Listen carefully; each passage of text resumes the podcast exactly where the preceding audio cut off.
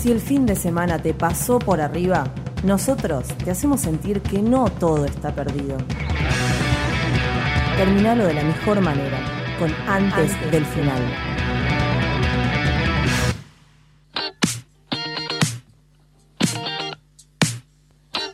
19.31 antes del final, sigue hasta las 21 horas, después de tantas emociones que vivimos con ese juego.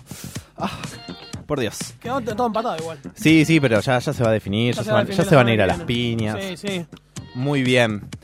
Eh, como corresponde, después de el hermoso podcast que fue armado con la querida Sari, eh, y Feministas, el cual pueden escuchar en nuestro canal de Spotify después del final, llega un nuevo y tan esperado secuencia de género.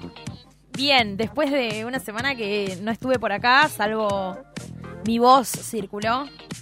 Eh, ¿Cómo están, muchachos? Bien, Regio. sí, bien, Bueno. contentos. Bueno, yo me quiero sumar a las cosas negativas y decir que hoy perdió gimnasia. Estoy muy triste porque jodieron un montón en la semana con que volvía Brian Alemán, qué sé yo, no, no sé qué está pasando. Te está, te está haciendo una seña, ¡La Facu. concha de tu madre, Facundo! Bien. Eh, pero vamos a, a ver, a hablar de otra cosa un poco más eh, seria, capaz. Eh, Pongámonos serios. quiero contarles que eh, hace unos meses la justicia fue otra vez noticia, en este caso porque una jueza de primera instancia eh, aplicó lo que se llama la compensación económica en un divorcio vincular con perspectiva de género. ¿Cómo es eso? A ver. Esto, el, el caso es el siguiente.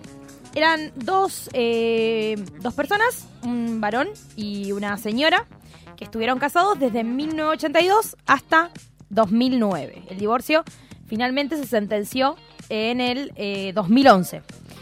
Y mientras el tiempo que ellos estuvieron casados con esta pareja, que vivieron eh, un tiempo como de Rivadavia y otro tiempo en Palermo, el proyecto familiar se basaba en una división tradicional de roles. Mientras el hombre trabajaba, la mujer se dedicaba al cuidado del hogar y la crianza de las niñas.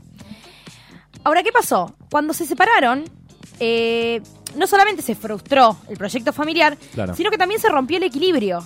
¿Por qué? Porque la mujer, que era economista, no estaba en las mismas condiciones que el señor para poder afrontar una vida laboral que le permitiera eh, subsistir económicamente en este sistema capitalista que tanto aborrecemos.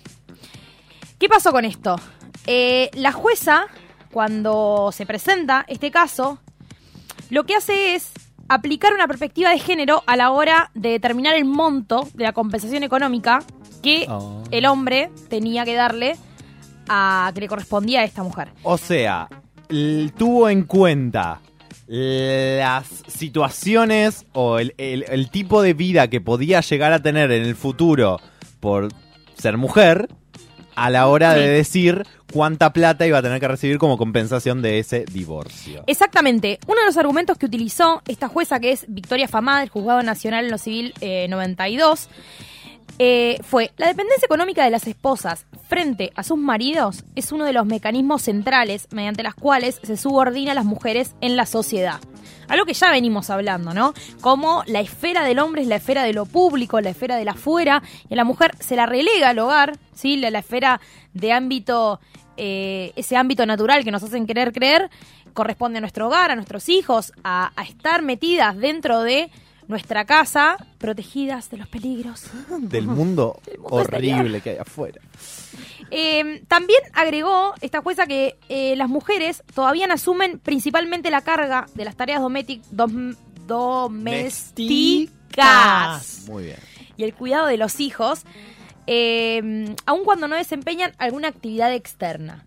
Eh, otro factor determinante para esta jueza, para sentenciar la compensación económica de 8 millones de pesos al señor que no la dejó trabajar durante casi 30 años, eh, fue la edad de la mujer.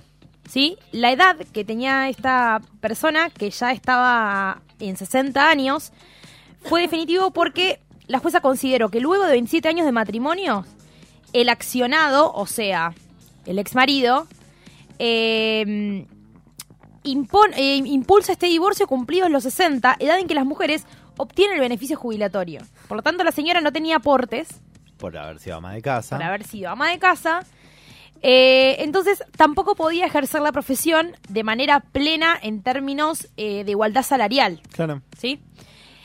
Con esto, ¿qué se suma? Porque yo lo, lo estaba. lo hablé con, con un grupo de amigos y un amigo me pasó el dato de un estudio que realizó la Facultad de Ciencias Sociales de la Universidad de La Plata, según el cual lo que notaron fue que los divorcios vinculares eh, de matrimonios tradicionalmente establecidos habían aumentado en la medida de que la moratoria previsional permitía a las mujeres tener un ingreso económico. Es decir, gracias a esta moratoria previsional que se conoció como la jubilación de las amas de casa, aquella medida que Cristina ahora parece tan viejo, eh, digo allá en el tiempo para todas aquellas mujeres que se habían dedicado a, ta- a trabajos remunerados en negro, ¿sí? Sí. Es decir, que no estaban dentro del sistema laboral Oficial. oficial eh, pudieran recibir una jubilación pagando en cuotas los años de aporte que, Claro. que le Le faltaba. faltaban. Eh, y eso no solamente alteró de manera permanente la distribución de los ingresos dentro de los hogares, es decir, que las mujeres pudieron decidir en qué invertir el dinero, sino que también eh, habilitó a muchas mujeres a poder divorciarse porque podían mantenerse solas. Eh, el estudio realizado por Inés Berniel, Dolores de la Mata y Matilde Machados eh, se titula La dependencia en la vejez y las pensiones no contributivas eh, y muestran en sus resultados que a partir del 2007 la, la probabilidad de que una mujer nacida antes de 1945 recibiera una jubilación aumentó un 313%. Lo que implicó una reducción del 69% en la probabilidad de no tener ingresos personales. Y un extracto de ese estudio dice, el mayor impacto se observa en el subgrupo de mujeres casadas, para quienes su participación promedio en el ingreso total del hogar y de la pareja aumentó el 15%, partiendo de niveles muy bajos, próximos al 20%. Es decir, que las mujeres empezaron a tener más dinero, empezaron a poder invertir ese dinero de otra manera y se pudieron divorciar de sus maridos que no les permitían realizar las tareas que ellas querían. Claro, porque además te hace ver la, la problemática de fondo de la cantidad de mujeres que se querían divorciar y no podían. Exactamente. Porque no, no, no es que claramente lo deseaban. O sea, había un, un estado de relaciones Exactamente. vinculares donde no querían estar ahí y no podían porque no se podían mantener. Exactamente. Hay un, un extracto muy, muy bello de este informe. El informe lo pueden encontrar en cualquier lado, así que lo googlean.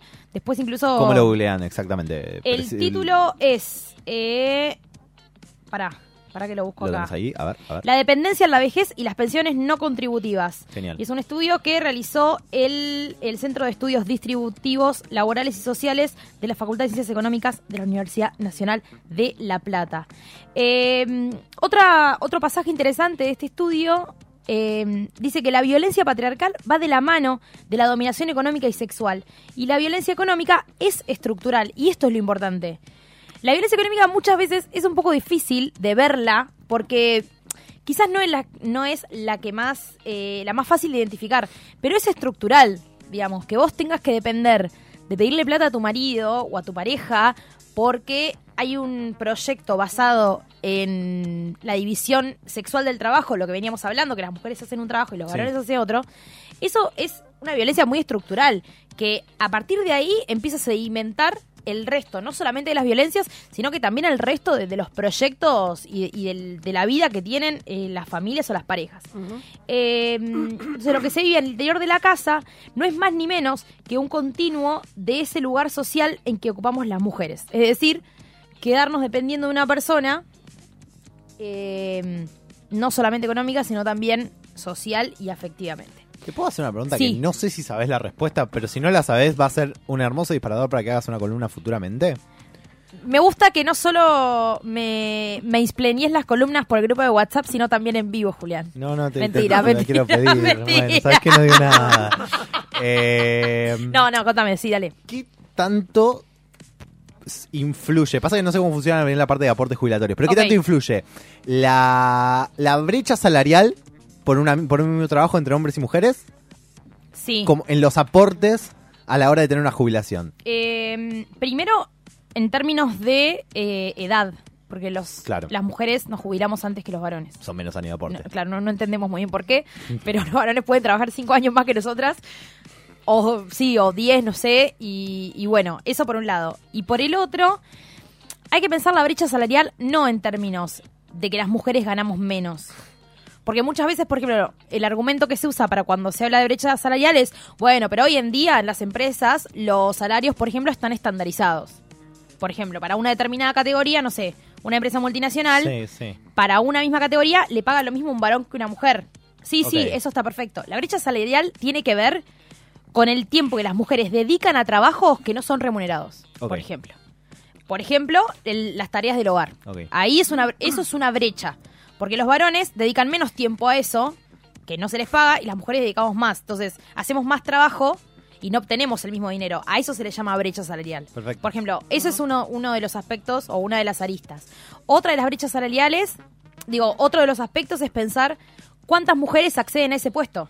Eh, claro. entiendo. Esa es la brecha. Digo, Entiendo. no es que ganamos menos por ser mujeres, sino que ganamos menos porque hay menos mujeres que tienen esos puestos. Claro. Digamos, se mide como en el colectivo la brecha salarial. Perfecto. Eh, por eso no sé si no sé si aplica tanto por ahí a, a los Ah, números de las de jubilaciones. los aportes. Pero sí tenés razón en lo de los años también. Exactamente. Son menos años de aporte. Eso, eh, no sé bien por qué es eso. Me gustaría preguntarle a algún legislador laboral. Lo vamos a buscar, lo vamos a increpar, Alguna- vamos a ir a su- la puerta de su Vamos- casa. Bueno, y la, próxima semana vamos a hacer una columna de brecha salarial. Entonces. Gracias. gracias. Así explicamos un poquito esto. Alerta spoiler. Por lo pronto, eh, yo les cuento que si no están aún decididos a quién van a votar, A ver. bueno, eh, nada, a mí me parece que la, la jubilación de amas de casa no solamente le trajo dinero a aquellas mujeres que trabajaron durante muchísimos años a la par de los hombres sin recibir los mismos salarios, sino porque las incorpora a un sistema de seguridad social, con lo importante que es eso, sobre todo llegando a la vejez. Lo importante que es estar dentro de un sistema donde pueda tener una obra social, donde pueda contar para el Estado. Así que, bueno, les dejo esto. El- la compensación económica, chiquis, está legislado en el Código Civil y Comercial. Lo buscan en el artículo 441. Y si tienen alguna duda, me escriben y vemos qué hacemos. Arroba me dicen la dosa, arroba antes del final. Gracias por esta increíble secuencia de género. Sumate. Hay gente que la está pasando igual que vos. Búscanos en Instagram como arroba antes del final y en Twitter como arroba antes del final FM. Música